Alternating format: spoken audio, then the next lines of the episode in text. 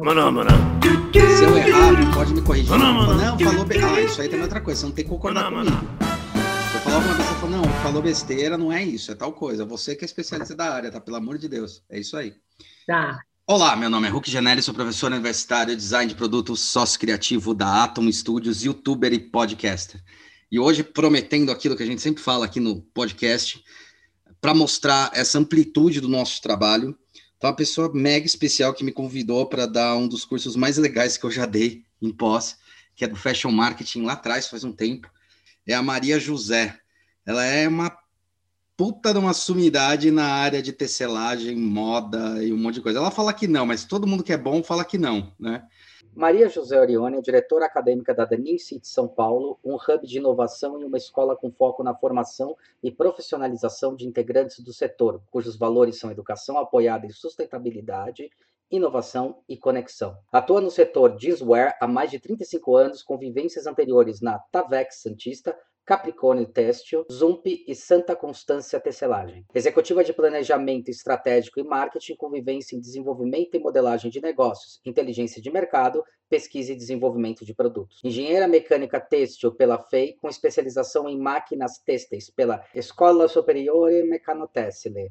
Pordenone, Itália. Pós-graduada em Administração Industrial pela USP, MBA em Gestão Empresarial pela FGV, possui formação nos programas de liderança estratégica in company do INSEAD e no Leaders of Learning da Harvard Business School. Exerce atividades acadêmicas desde 2003 como professora de pós-graduação em marketing e comunicação de moda do IED, Instituto Europeu de Design, onde foi coordenadora do curso One Year Fashion Business e da pós em marketing e comunicação da moda professora convidada do curso de pós-graduação em Gestão de Negócios da Moda na FAAP e de Gestão de Moda na USP. Maria José, obrigado por ter aceitado é, o convite. É uma grande honra de ter uma pessoa fora da área padrão nossa aqui do, do design de produto, design gráfico. E eu já queria perguntar assim, que aventura é essa da Deninho? O que, que é isso?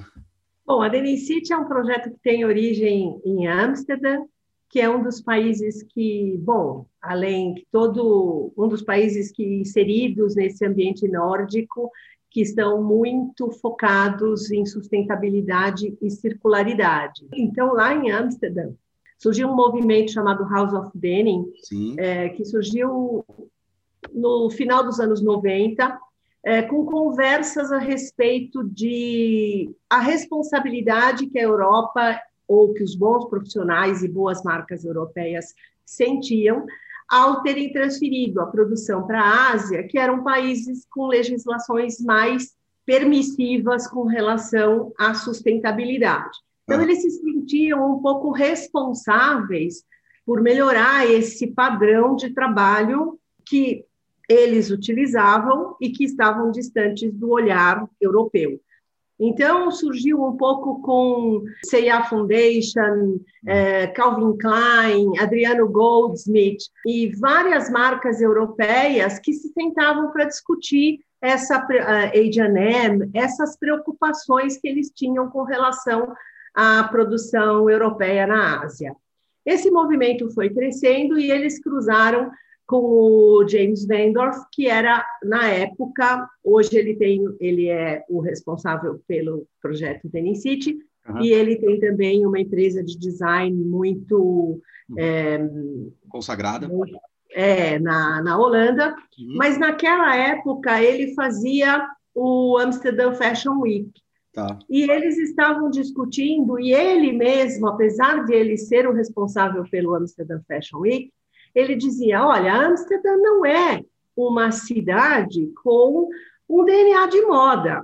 Então, por que, que a gente não começa a, fa a falar sobre o jeans, sobre o denim, uhum. que é o DNA da cidade, com bicicleta, com chuva, com canais, com um lifestyle muito esportivo, é, isso tem muito mais a ver com a cidade. Esse projeto foi crescendo e se tornou na Denim City com apoio da municipalidade e que é justamente um hub de, ele pretende ser um hub de inovação, uhum. justamente para reunir num único lugar todas essas conversas. Então, é, ele hoje cedia as reuniões da House of Denim, que continua existindo, e é e a Denim City, então, criou um lab de inovação com uma costura piloto, uma lavanderia piloto. Com modelagem também, tipo mulagem, com tudo isso. Também. Isso, isso. Irado, e aí surgiu esses cursos que justamente visa, porque a gente acredita que a única forma de você modificar um status quo é através da educação. Não existe outra maneira, né? Se você não for através da educação, então essa escola, né, a, a academia... Vai ser através de um vírus, né? Isso.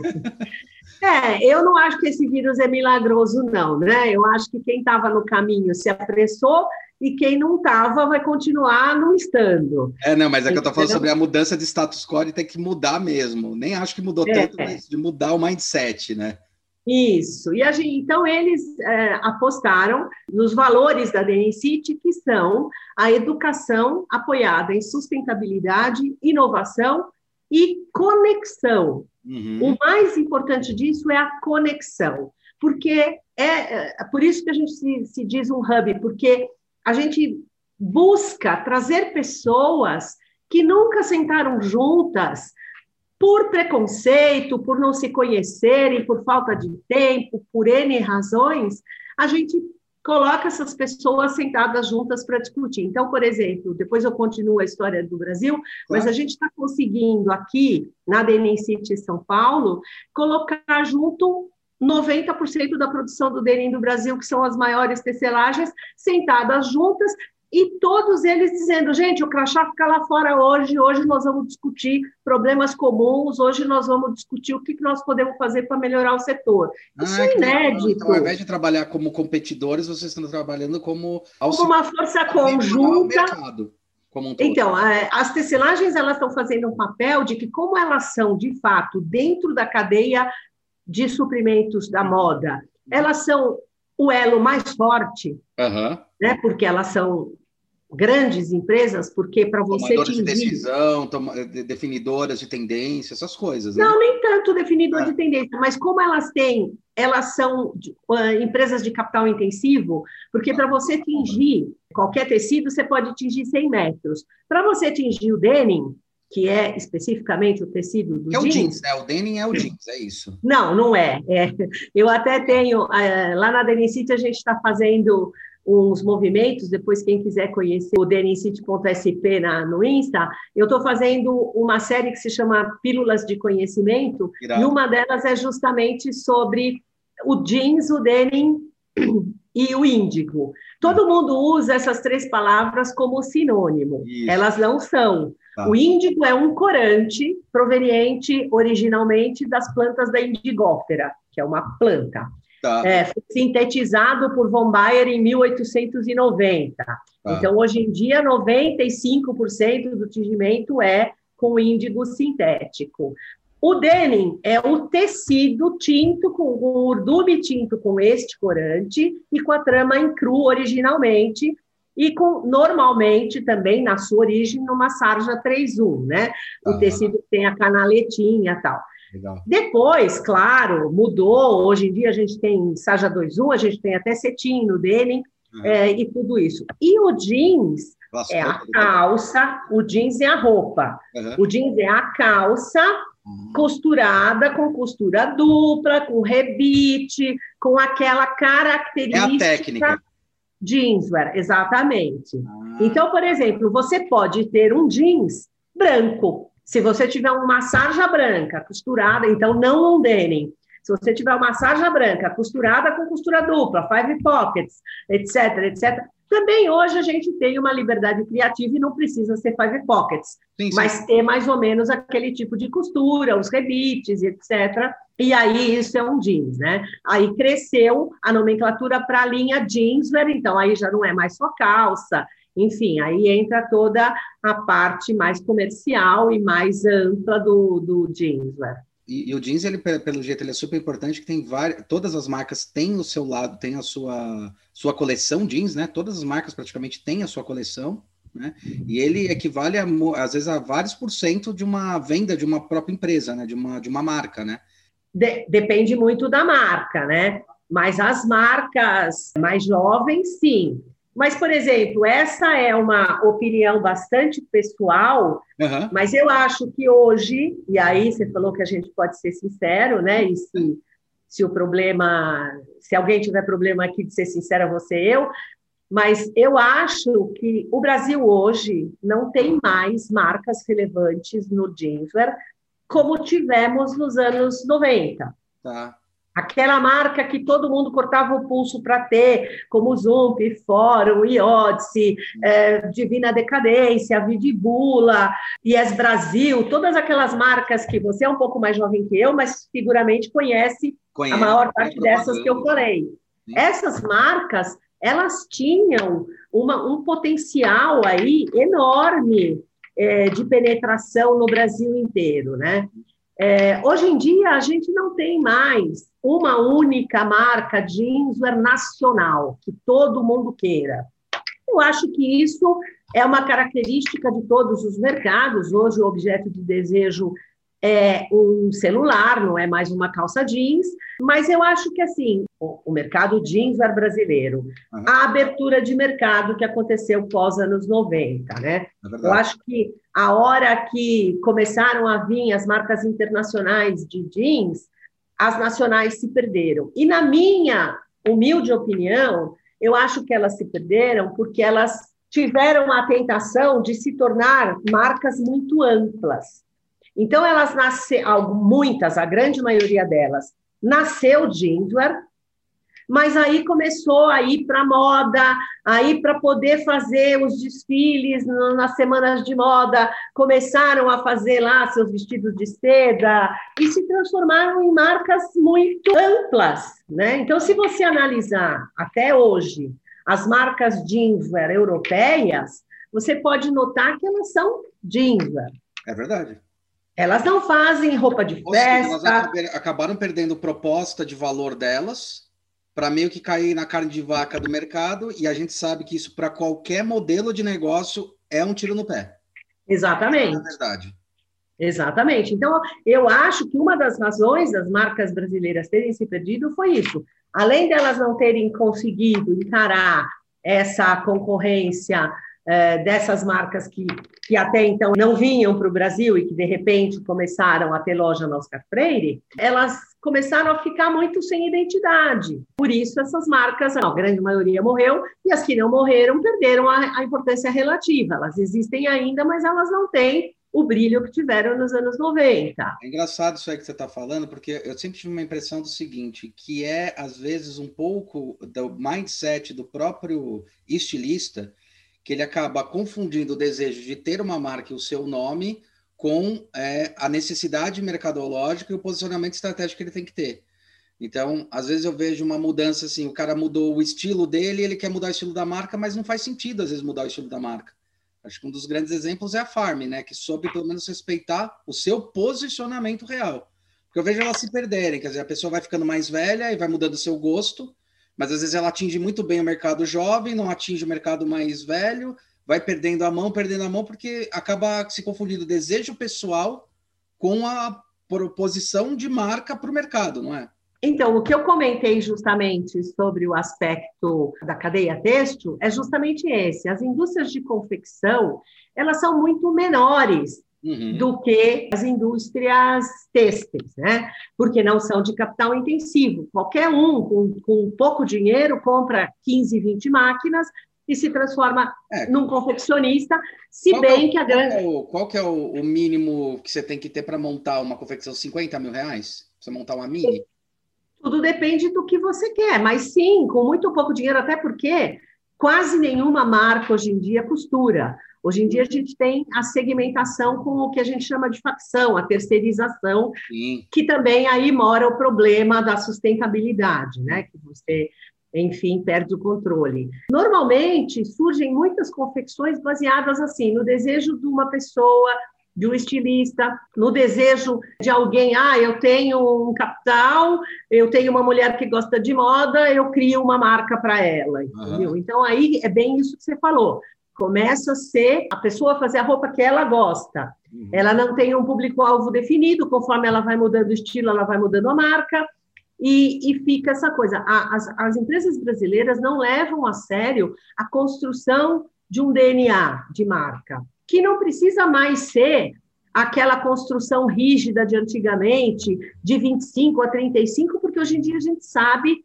que o estilo de vida tem mais importância do que a idade, é, enfim, tudo isso vocês do design, mas a marca ela precisa ter um DNA definido, né?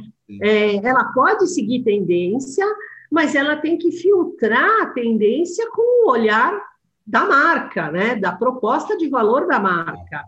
Então a gente vê grandes marcas aí seguindo a tendência tão ao pé da letra uhum. que você vai numa coleção, você ama, na outra coleção você entra na loja ou na semana seguinte ou no mês seguinte você não se identifica mais com a marca, uhum. porque ela seguiu uma tendência tão ao pé da letra, se desconectou de um cliente que ela já estava começando a fidelizar. Então elas não conseguem fidelizar cliente. Tudo isso é a minha análise, né? Não, mas é uma, é uma análise quando você está falando, eu vendo de fora, eu vejo muito essa questão, a gente vê em indústria, né? Mas eu vi, eu vi muito, quando eu comecei a entrar nesse universo da moda, eu percebi muito isso, que ficou muito claro, porque como você tem o papel de estilista, o estilista acaba confundindo um pouco o nome dele com o nome da marca, por mais que a marca tenha o mesmo nome dele, a marca é uma coisa e ele é outra. Ele Isso. mudar de opinião. Mas uma marca, quando atinge um público, você tem que entender muito bem esse público. Para empresas, é, é um pouco mais fácil de explicar, porque realmente são raras as vezes que a empresa leva o nome do dono, empresa indústria tal. Mas eles cometem a mesma falha estratégica, do tipo, ai, mas a tendência agora é vender, sei lá, Bombril. Cara, mas você nunca fez Bombril, e não faz nem sentido. Palha de aço, né? Bombril já é marca. Palha de é. aço. Ah, faz sentido. Só que eu vejo que isso em moda acontece muito, que daí fica isso. eucentrismo. Eu percebi é. acontecer muito essa estrutura, porque o cara fala, não, mas é a minha marca. Não, a marca é sua, mas você atende o um desejo, e a, partir, a gente sempre fala que quando a marca ela cai no, cai no mercado, ela não é mais sua, ela é do público, e o público é que vai ditar como funciona.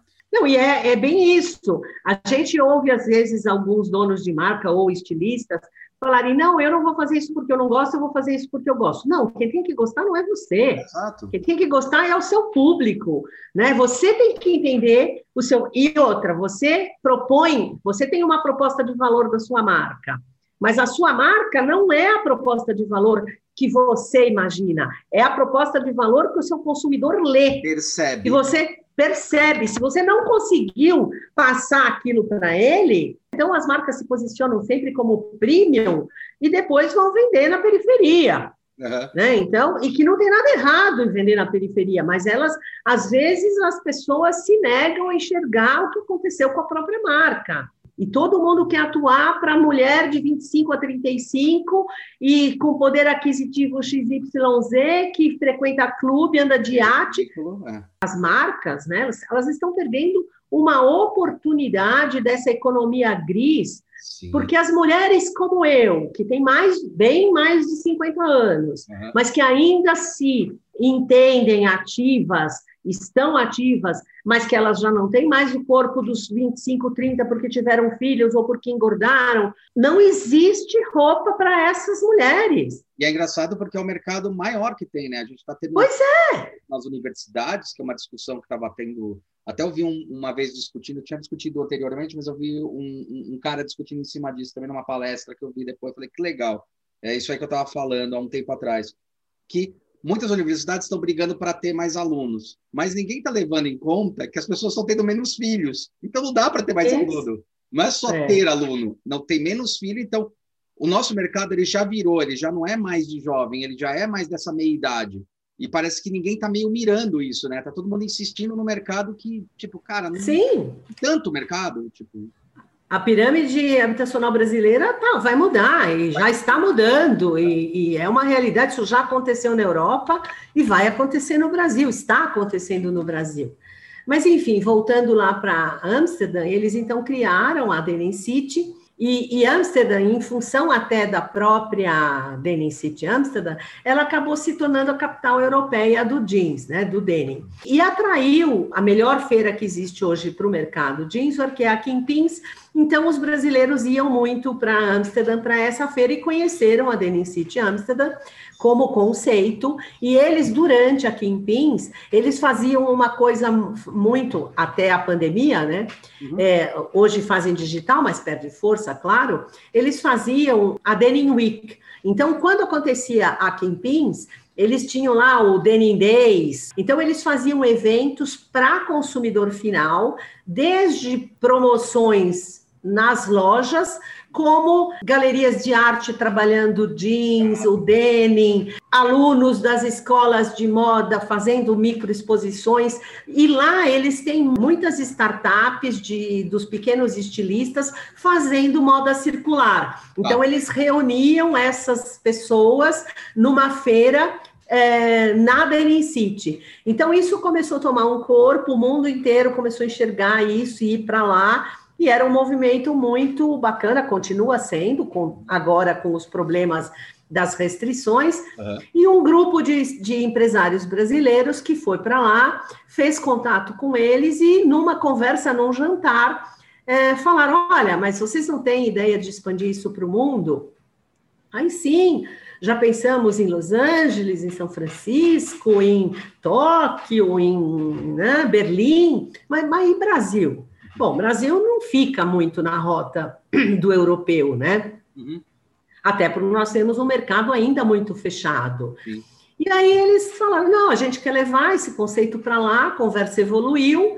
É, não, então vocês mandam um business plan, achando que era, uma, que era um efeito do vinho.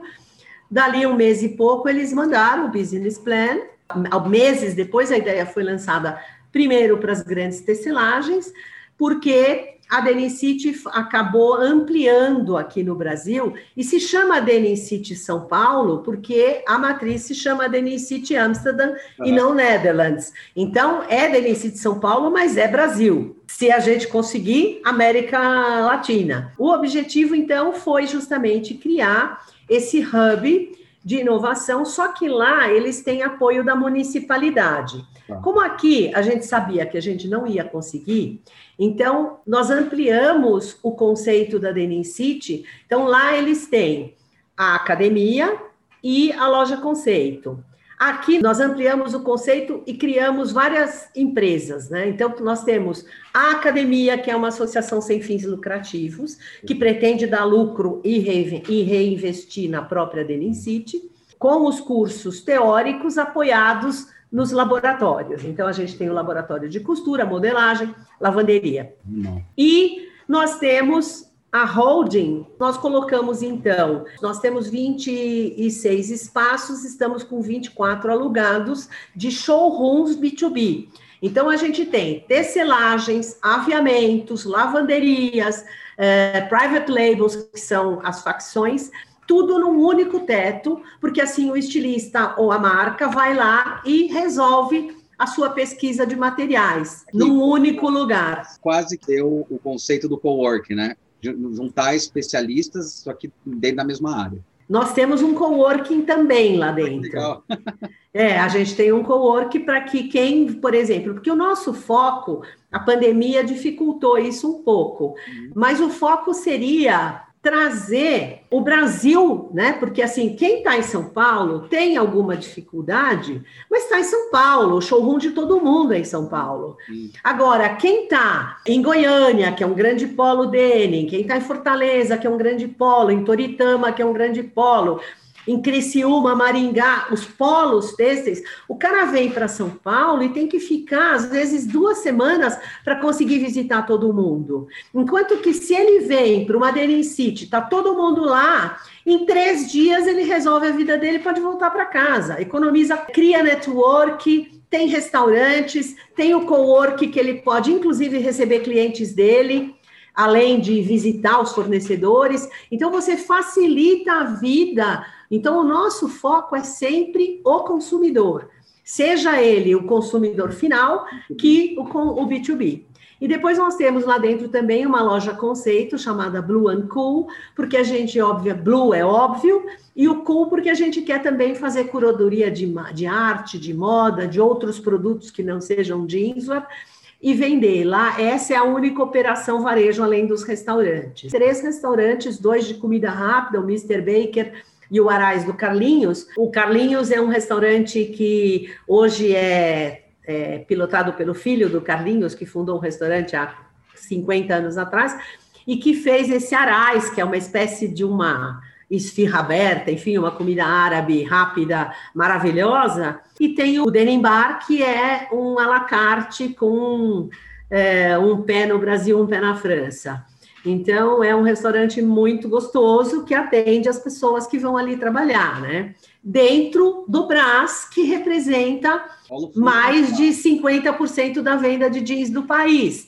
Então, a gente podia ter feito isso no Oscar Freire, mas que sentido teria? A gente quer, por exemplo, contaminar a própria região, que tem algumas empresas com práticas ainda não recomendáveis, com os conceitos de sustentabilidade em todos os sentidos, né? É a mesma estratégia que a Lego usou para criar a Casa Lego, né? Eles podiam... É, isso. E os caras, não, vamos fazer na cidade de Natal, porque ali tem toda uma relação do crescimento, tem toda uma, não só a história, mas realmente incentivar o mercado que tem que ser incentivado. Porque, de fato, Exato. são os outros, as outras pessoas entenderem esse fluxo, né? Não é, é, é chegar no B2C, mas o foco é potencializar o B2B para chegar no B2C, né? É, e a gente percebe no, no setor de moda que a cadeia é muito frágil, né? Porque a gente tem, como eu falei, os grandes, as tecelagens, aí a gente tem as marcas, e depois, assim, outra coisa que fez as marcas quase desaparecerem, né, entre aspas, ou perderem relevância a partir dos anos 2000, uhum. foi a ascensão e a consolidação do varejo através dos magazines. Né? Os magazines começaram a fazer moda acessível, de qualidade, é, e como eles tinham um poder de negociação mais forte do que o pequeno, eles começaram a trazer produtos com informação de moda, porque como eles não tinham o problema do ego, uhum. que as marcas têm, é. eles reconheceram o seguinte: não sabemos fazer, vamos trazer quem faz, vamos entender o que, que é o que o nosso consumidor quer, e aí, dentro de cada magazine, qualquer um deles, Renner, C&A, Pernambucanas, Riachuelo, um, eh, Avan ou Avenida, qualquer magazine, eles têm várias marcas dentro do próprio magazine, é atendendo, segmentando, atendendo desde o teenager até a mulher mais madura. Perfeito. Porém, segmentando marca, fazendo um trabalho que foi num crescente ao longo do tempo, alguns melhores, outros ainda tentando, mas que foi melhorando a informação de moda, foi melhorando num preço muito mais acessível, porque eles tinham o volume, né? Eles tinham o, o poder de compra de negociação, né? Na verdade. Poder Exatamente, capital e escala. Eles tinham escala, então eles conseguiram fazer coisas que as pequenas marcas não conseguem. Depois também começou toda essa onda de fazer coleções cápsulas assinadas por grandes nomes dentro dos magazines, que foi a estratégia que eles tiveram para chamar o consumidor que tinha vergonha de comprar em magazine. Então, ele foi aí que ele captou a classe AB, que vai comprar eventualmente algumas coisas, mas que passou a, a frequentar um magazine que não frequentava antes. É meio que então, a estratégia que a, que a Havaiana mostrou que foi muito feliz quando fez. Tirou ele, nicho, colocou ele num outro nicho de importância, né? Entender essa, essa movimentação. Legal? Exatamente. Agora, tudo isso é permeado por problemas sérios que nós temos é, de sustentabilidade. Então, na terceirização, mesmo a BVTEX fazendo um belo trabalho de certificação, a gente ainda vê o problema de que quem terceiriza às vezes não controla o suficiente, aí o terceirizador quarteiriza ainda entre aspas, e aí você vê os escândalos dos bolivianos escravizados, etc. É uma realidade que às vezes é maximizada, mas não dá para dizer que ela não existe. E ela tem que ser encarada. E, e, é isso que eu falo: a gente quer trabalhar muito cadeia porque a gente acha que o jogo do setor não é ganha-ganha. Sim. Inclusive por causa dos magazines. Sim. Então a gente acha que o jogo tem que se tornar mais ganha-ganha para que o pequeno faccionista, para que o PL consiga se tornar, que a lavanderia consiga se tornar uma empresa que tenha uma ET, uma extração de tratamento de efluente, que trabalhe sob normas legais, que contrate profissionais, e, e essa é a função da Denincite, né, que não é uma universidade, não é ligada ao MEC, são cursos curtos, que são cursos para preparar o cara que sai dessas faculdades de moda e quer trabalhar no setor, mas nunca ouviu falar do denim e do jeans. Uhum. Porque a faculdade de moda pensa em passarela, pensa em criatividade, pensa em design e não pensa em mercado. Então, a aluna que sai das grandes faculdades, uhum. IED, Santa Marcelina, FAAP, o que for, qualquer uhum. faculdade de moda, Embi, Morumbi, qualquer uma das, das centenas que existem, não conhecem o mercado. É um fato. E aí elas. Inclusive para o universo do design em si mesmo, assim, design de produto, design de gráfico, o pessoal não conhece, é isso aí. Isso Exato. Muito... Então, esses cursos, eles são focados. Então, tem, nós temos um curso que se chama do algodão ao denim, que fala da matéria-prima. Hum. Conta a história do jeans e conta a importância, por que, que o jeans virou um ícone é, geracional e, e, e, democrático, né? Porque é importante, nós não temos no Brasil o que a Europa e os Estados Unidos têm, que é a cultura do denim. Quem fabrica jeans valoriza o tecido denim, porque é através dele que surgiu toda a história desse ícone, né? O, o fato dele ser tinto com um corante que tem um grande defeito, que é a falta de capacidade de resistência ao atrito, transformou esse produto num produto versátil, porque daí eu lavo, eu tiro, eu faço desgaste. Então, o defeito virou o efeito, virou a qualidade, virou o, o que faz dele a, o, a ser versátil como é. Até que eu acho né? proposital e não uma, uma, É proposital agora, mas é uma característica uhum. do, de falta de resistência à abrasão que o corante tem, porque a molécula do corante é muito grande, Uhum. não faz uma ligação boa com o algodão, e por isso que eu comentei que as tecelagens, para fazerem um denim, elas precisam fazer no mínimo, no mínimo, um milhão de metros. Porque a máquina é uma máquina enorme, onde cada passagem tem mais de 200 metros, porque justamente o tecido tem que aerar, então ele tem que ter uma altura enorme, tem que ter vários banhos, porque é através da oxidação, né, da, do contato com o ar, que o corante se liga no algodão. Doido. Então é por isso que a gente precisa de uma produção muito grande para produzir o denim. É esse complexa, tipo né? de é complexa. É, provavelmente faz isso. Tem que fazer isso. Uma máquina TNC. É. Uma máquina computadorizada para poder fazer a queda certa, o tingimento certo, o volume. Isso. Mais, possivelmente. Exatamente. São máquinas muito grandes e são máquinas complexas, caras. Então, para você ter uma tecelagem de denim, você precisa de um capital muito grande. É uma indústria de capital intensivo, enquanto que os outros elos não são. Já a fiação e a tecelagem e até mesmo a indústria dos sintéticos são indústrias grandes de capital intensivo. À medida que você vai se aproximando do consumo, com raras exceções depois das dos magazines e das grandes marcas, o resto é tudo pequeno. Então, é um jogo que acaba tendo certa desvantagem em termos de poderio de, de é, negociação e etc. Né? É, mas então, dependendo isso... de como for, quando você cria grupos igual a Dream City, ou criar grupos nesse sentido, você acaba, você consegue negociar em holdings, né? Então, quais que é o grupo de pools que quer comprar esta matéria? São essas. Então, a gente está falando que tem 30 que equivalem a uma grande. Então, a gente tem muito mais poder de barganha e de compra. É isso, né?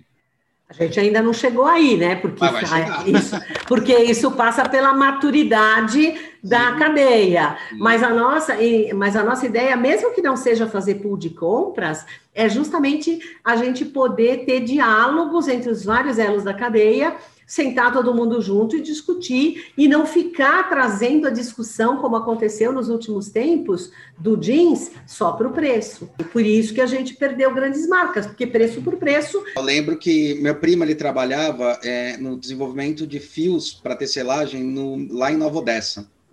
Isso acho que 2008 até 2012. Teve uma quebra de mercado tão absurda que fechou Nova Odessa inteira praticamente. Porque o que acontecia? Ele fazia fiação, e era mais barato pegar esse fio, mandar para a China, fazer o tecido, voltar para o Brasil do que fazer a fiação no Brasil, por causa dessa questão envolvida. Tipo, e... acabou esse mercado, ele teve que ir para o Japão. E isso é um problema de falta de visão nesse sentido. É, é. Vendo... Mas quebrou Nova Odessa e Americana e Santa Bárbara pela segunda vez, né? Porque a primeira vez foi no, na abertura do Collor. É, porque americana, americana você andava na cidade, Sim. você ouvia o barulho do tear, que tinha um tear em cada casa, até na, na garagem não tinha carro, tinha tear. Nós tínhamos som de lá, então eu acompanhei desde muito pequenininho. Isso, então, e eles, e aí quando houve a primeira abertura, nem era a China ainda, eram os tigres asiáticos da primeira vez, é, Coreia, aí foi, é, os sintéticos praticamente desapareceram no Brasil, porque veio tudo, começou a vir tudo da Ásia. E a, a indústria do denim no Brasil é uma indústria muito forte, justamente porque nós somos um país de, de cotonicultura forte. Nós somos um país que é o terceiro ou quarto maior exportador de algodão. Sério? Do mundo, é. E nós temos também uma outra coisa que o consumidor final não sabe, é que nós temos uma vantagem é, muito grande no algodão brasileiro, porque nós temos o que nós chamamos de algodão em regime de sequeiro. Como nós somos um país tropical, a gente não irriga o algodão. O algodão é irrigado pela chuva. Portanto, é, um algodão plantado em qualquer outro lugar do mundo necessita de irrigação, portanto, para um quilo de algodão, vamos, vamos dizer que um quilo vira uma calça. Então, para uma calça, um, um, quilo lá, na, lá no, no plantio, né? Porque depois você vai tirar sujeiras, cascas e etc., folha. Então, um quilo de algodão, um quilo bruto de, do, do, do algodão planta, ele precisa de 20 mil litros de água. Perfeito. Então, uma calça precisa de 20 mil litros de água no mundo. No Brasil, isso cai para menos de 5 mil. Caramba! Porque a gente não irriga. Ainda é muito, hein? 5 mil para uma calça é muito. Mas, é, mas é um quarto. É, é, um quarto. A greenwash é ótimo por isso. Exatamente. Uma das ideias que nós temos como Denim City é levar o Brasil como uma marca para o mundo para a gente começar a exportar jeans, baseado em sustentabilidade. Porque essa parte da indústria já não é nem a indústria têxtil, é a agroindústria, né? Porque o algodão é, um, é gerido pela agroindústria. E, nós, e a agroindústria também, além de ser é, bastante modernizada, automatizada, e, portanto, eliminando os abusos das mãos de obras, escravas e etc., ainda 98% das empresas é, plantadoras de algodão fazem parte do BCI, que é o Better Cotton Initiative, e do ABR, que é o algodão brasileiro responsável, que é ainda mais exigente do que o BCI.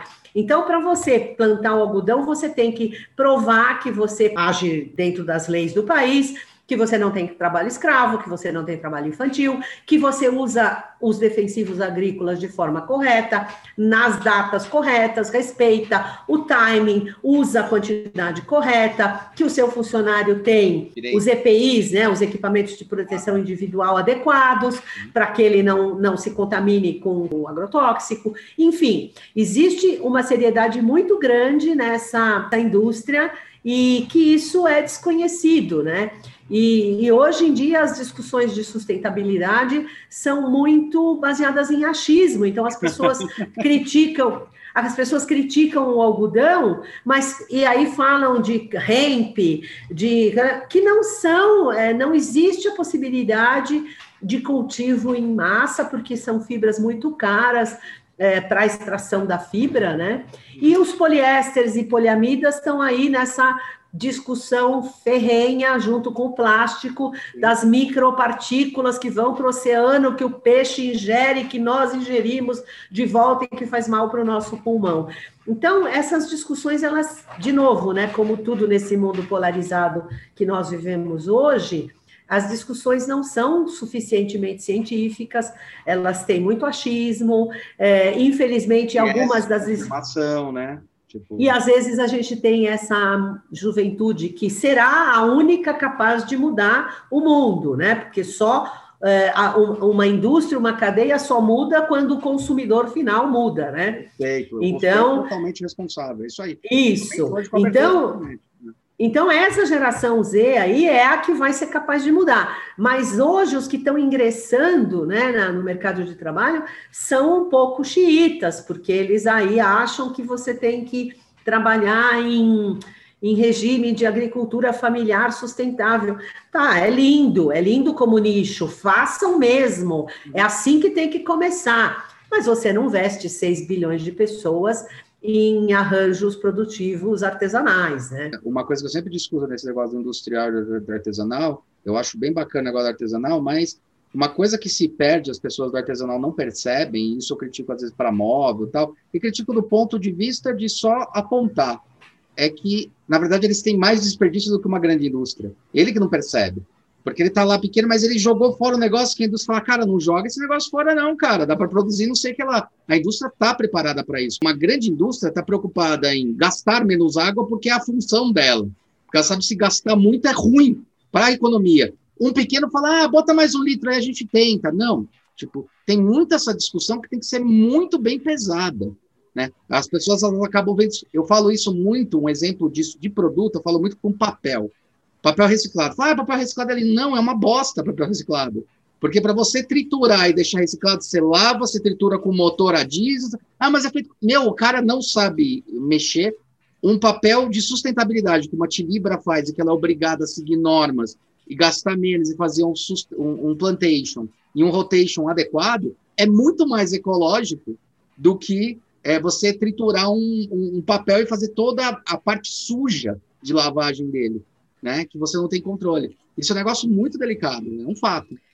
Exatamente. Então, assim, as grandes indústrias, por exemplo, como elas aprenderam a fazer conta, elas uhum. sabem, na última linha do balanço, que é. ser sustentável é economia. Sim. Você investe muito no início, mas você recupera isso, porque uh, antigamente para você fazer um tingimento de, de Denim, você gastava 35 mil litros de água. Hoje em dia eles abaixaram isso para menos de 15, 10 mil litros e em circuito fechado. Então eles recuperam a água, usam de novo, não, não jogam fora. Water, né? É, exatamente. Quando eles, o pouco que eles devolvem para os rios, é, eles são obrigados a devolver acima da captação, portanto, eles têm que tratar para devolver melhor do que eles captaram. Uhum. Todos eles usam caldeira com com biomassa, todos eles, então, toda a indústria têxtil, as grandes indústrias têxteis, e depois a gente tem uma empresa que é benchmark no mercado, que é a Lenzing, que é a detentora da marca Tencel, que é uma empresa austríaca, uhum. que ela uh, tem esse produto chamado Tencel, que é uma fibra celulósica, que é a evolução total da viscose, que vem madeira de reflorestamento legal e ainda por cima é fabricada em circuito fechado, porque para você transformar a madeira numa polpa e depois num fio, os produtos químicos são agressivos, como a indústria do papel. Então, a, a Lenzing é a empresa que faz esse processo em circuito fechado. Então, 98% de tudo que faz parte do processo é reutilizado. Então, é, não, eles não devolvem o produto químico poluente para o ambiente. Vai ser por aí que nós vamos chegar em fibras de melhor qualidade. As pessoas, por exemplo, falam muito do bambu. Uhum. Que é um treta, o bambu, uma treta. O bambu é uma viscose e para produzir viscose polui, porque como são fibras de caule, elas são fibras duras, então você precisa de muito produto químico para desgastar, como na indústria do papel. Então você tem, se você não trabalhar em circuito fechado, então, o algodão plantado de maneira de, em agricultura regenerativa, com todos os processos adequados, né? A gente tem inclusive um, a Abrapa, o Sol de Algodão, que todos fazem um trabalho muito legal, e as pessoas também falam muito do algodão orgânico. O algodão orgânico não representa 1% da produção do algodão mundial. Também tem um gasto muito alto para o algodão orgânico também, né? Sim, você precisa deixar a terra cinco anos sem nem, eh, descansar sem nenhum tipo de agrotóxico, é menos de 60% da produtividade, então você precisa de seis vezes mais terra para plantar a mesma quantidade. Então, por quê? Porque você não pode usar nem o, o, a semente transgênica, que é modificada para se tornar mais forte, para resistir ao bicudo, que é o grande predador do é, é algodão, é né? Meu tio, ele trabalha com agricultura na... Ele trabalhou para a Embrapa há muito tempo, trabalhou na Agroflora, e ele falava, tem que tomar cuidado, você tem a transgênica, que é modificada, e você tem a que ele produzia, que é de especiação, que a maioria dos produtos alimentícios que a gente tem, por exemplo, abóbora, alice, é, é, em homenagem à minha avó, ele fazia essa especiação de sementes para desenvolver a melhor família, com aquele tomate Itália que a gente tem na, na feira, é, o nome dele é Andréa, Tomate Andréa, que é, é homenagem ao meu pai. Meu tio fez quando o pai faleceu.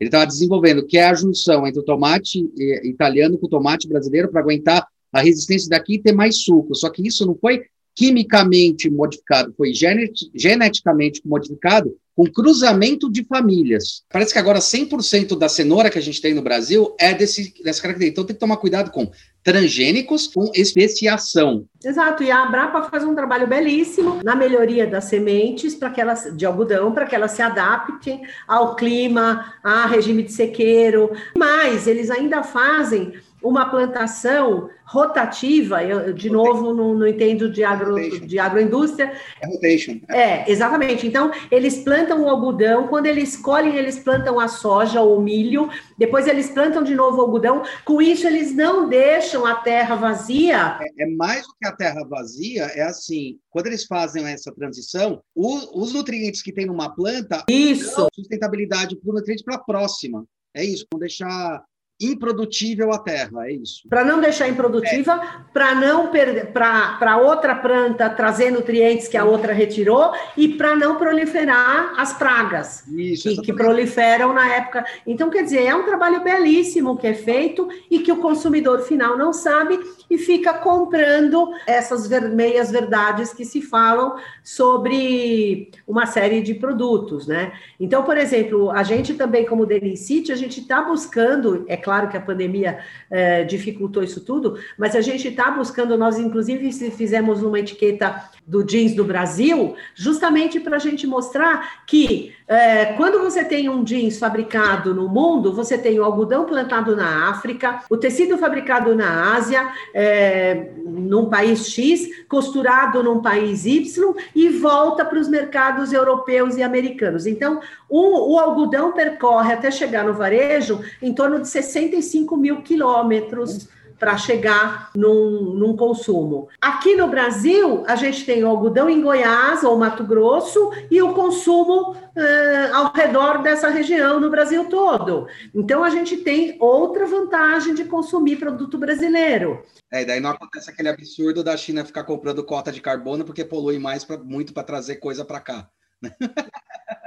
Isso, exatamente. Agora, a gente precisa amadurecer muito ainda como país e como consumidor e como cidadão, né? O que a gente está vendo aí nessa pandemia é a falta de cidadania do brasileiro, né? Então, é, enfim, não vamos falar de política. É, não, não é política, é, é, posicionamento, é achar que as coisas não vão acontecer, é achar que está tudo bem, não está, é achar que é só fechar o olho que as coisas somem, né? Não, a gente está vendo isso acontecer, a gente vê isso acontecer na indústria, inclusive esse é o ponto que a gente fala muito sobre a indústria 4.0, e fala, ah, vai tirar o homem, que tire, porque ali está o defeito da industrialização e que o homem use a inteligência dele para produzir coisas melhores e não para ficar fazendo ferramenta que pode ter erro estratégico. De novo, a gente falou no começo da nossa conversa sobre que o único caminho é a educação.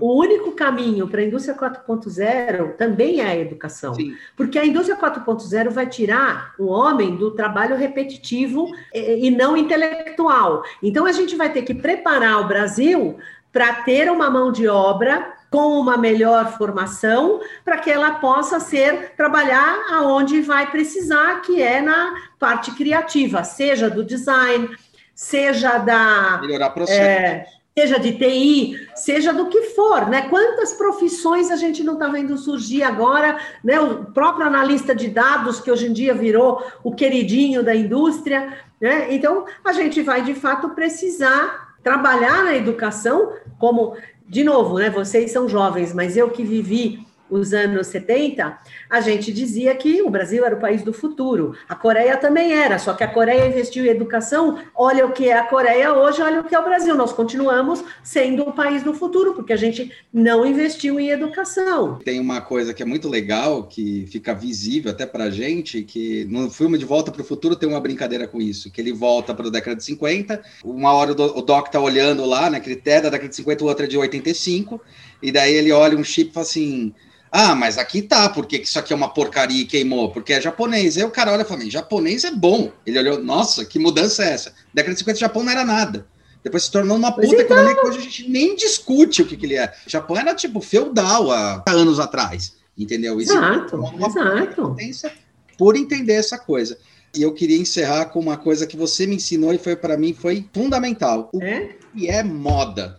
Ah, nem sei o que eu te falei, mas para mim moda. Como surgiu o conceito de moda? Quem que estabeleceu? Foi Henrique V, alguma coisa assim? Você tinha me falado? Ah, sim, é, é que na época do, é, na época do Rei Sol, né? Ele entendeu que a moda na França ela podia se tornar uma indústria. E aí ele, como, como a burguesia começava a copiar o que eles faziam, o que eles vestiam na corte, né? Eu também não sou uma historiadora, mas eles começavam a fazer as roupas com as, com as costureiras, modistas, estilistas da época, e a burguesia começou a copiar. Então, ele é, conseguiu, inclusive com a ajuda do Colbert, eles criaram justamente uma indústria e obrigavam a, a, produzir tudo na França, etc. E foi daí que surgiu a indústria da moda francesa, que daí acabou é, se espalhando para todo o mundo, né? Porque eles vislumbraram um business, né? Quando a burguesia começou a querer usar as mesmas coisas que a nobreza usava lá em Versalhes de, de Luís XIV, né? E, e começaram a estimular a toda a produção, inclusive a produção industrializada industrializada uhum. para os padrões da época, isso. né? Não, isso aí é legal, porque também tem uma outra coisa que eu tinha me falado, que moda não é só o estilo. Moda ah, não. É toda uma percepção, não é isso? A meu ver, né? É, a, a moda é uma forma de expressão da sua personalidade. Então, mesmo quando você fala não gosto de moda, não ligo para moda, você está se expressando através da sua forma de se vestir. Né? Ao não ligar, ao usar qualquer coisa, ao não querer pagar uma roupa de grife, ao não querer, ou ao querer pagar muito barato, mesmo sabendo que. Assim, é. Isso, você está expressando o que você é. Uhum. Quer você goste disso, quer não, a moda é a maior forma de expressão, né? E as pessoas sempre têm, todo mundo fala que a primeira impressão é a que fica, né? As pessoas, quando te olham, elas fazem um, um pré-julgamento, elas têm um preconceito, né? Então, a roupa, ela ajuda muito na formação desse preconceito, né? E, inclusive, o jovem, sei lá, o teenager, quando ele começa a se vestir de forma diferente dos pais, é uma forma de ele expressar aquela confusão que ele está passando pela adolescência, né? É meio aquele então, tipo, eu não acredito em nada, mas o fato de você não acreditar em nada, você acredita em alguma coisa, então alguma coisa você acredita, né? É uma falácia. Exato, e, e assim, eu não gosto de moda, é uma forma de expressão. Né? Então, assim, então se eu vou, é, como diz lá que o Zuckerberg só usa camiseta cinza, né? Mescla e o jeans azul, o jeans básico 501, porque eu não tenho tempo para perder com isso, expressa quem ele é. Que é o né? tempo, que é como ele, ele, ele, entende a moda no universo dele. É isso aí. exato, exato. Então, né, então, a moda é isso. A moda é uma forma de expressão. A moda é uma indústria que emprega no Brasil é, é, o segundo maior empregador, só perde justamente para a indústria de construção civil, isso se considerar a cadeia toda até o varejo, né? E também é o maior é, empregador de mulheres e é também responsável pelo maior número de primeiro emprego, porque as pessoas vão muito trabalhar em, em varejo, em... É verdade, ou, cara Até na, na, pandemia a gente viu muita gente começando a nascer com essa história das máscaras, né? Que Exato. É, e o que eu achei muito legal foram duas mulheres que criaram um site e porque elas perceberam um negócio, um modelo de negócio assim, muita gente local fazendo máscaras e vendo, falou, não, vende tudo no site, a gente centraliza para potencializar mais. Eu achei muito legal essa, esse movimento que a moda, essa facilidade que a moda tem de produtividade, porque é muito simples o, o, o sistema produtivo dela, uma máquina resolve, não precisa Exato. de uma coisa. E a lógica, né, que é muito, assim, as pessoas testam isso bastante. Eu acho isso incrível.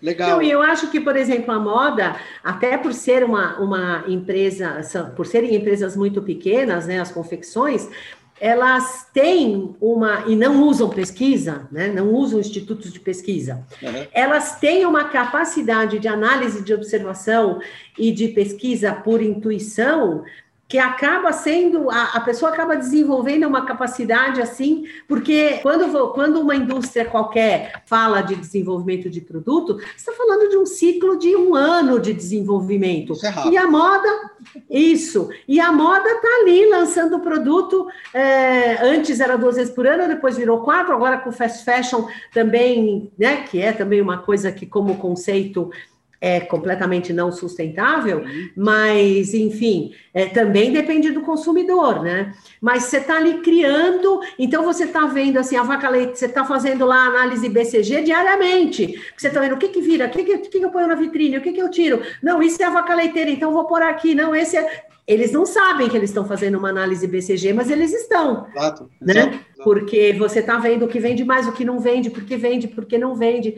É, sobre isso que você comentou, teve uma vez que eu acho que foi uma palestra que você mesma trouxe lá no IED, que foi da Hope, e eles tinham desenvolvido uma lingerie para noivas naquele ano, uma coleção, ou um ano anterior. E eles tinham percebido que tinha feito um grande sucesso, tinha dado um, um alavancamento, tinha criado todo um nicho. E daí, no final, no ano seguinte, eles pararam de produzir, porque tinha acabado a coleção, e eles ainda estavam discutindo se eles iam continuar a coleção ou não, apesar de toda a procura das pessoas. Então, às vezes, eu percebo que falta um pouco dessa agilidade, dessa percepção, né? Que é, as coleções elas podem é, mostrar não coisas que só vão virar onda, mas viram uma tendência, né? Vai ser algo, um novo nicho, um novo mercado, né? Exatamente. Mas é isso que eu digo: existe um feeling muito grande, mas existe a falta da formalização analítica. Entendi. Então, você não faz a formalização analítica, então você não tira conclusões mais definitivas daquelas análises feitas de uma certa forma é, intuitiva, né? Então, é por isso que eu digo, o setor de moda precisa muito de profissionalização. Maria José, ficaria falando mais um puta tempo aqui, tá divertidíssimo, mas eu, eu sempre... Agradeço muito o teu convite, é um prazer te rever e falar contigo, retomar as nossas conversas de corredor. É, obrigado mais uma vez, obrigado por ter me colocado também nesse universo da moda que foi fundamental para mim, para eu entender. Que bom. Legal, mesmo, eu agradeço mesmo. E o primeiro, tanto que o primeiro trabalho que a gente fez foi com o Erkovic, né? Obrigado. Obrigada a você, querido. Foi um prazer te rever, como te disse, e agradeço a, a audiência aí que vai nos, nos ouvir aí, audiência, nos espectadores que vão nos ouvir, e espero ter contribuído um pouco para colocar algumas pulgas, né, atrás da orelha de algumas pessoas, porque eu acho que a reflexão é super importante, né? Não precisa concordar comigo, desde Exato. que pense a respeito. É, o conflito não é você brigar, o conflito é você fazer embate de duas ideias para que elas se tornem uma coisa muito maior. É isso aí. Muito obrigada, querido. Até mais. Valeu, viu? Tchau, tchau. Tchau, tchau. Maná, maná.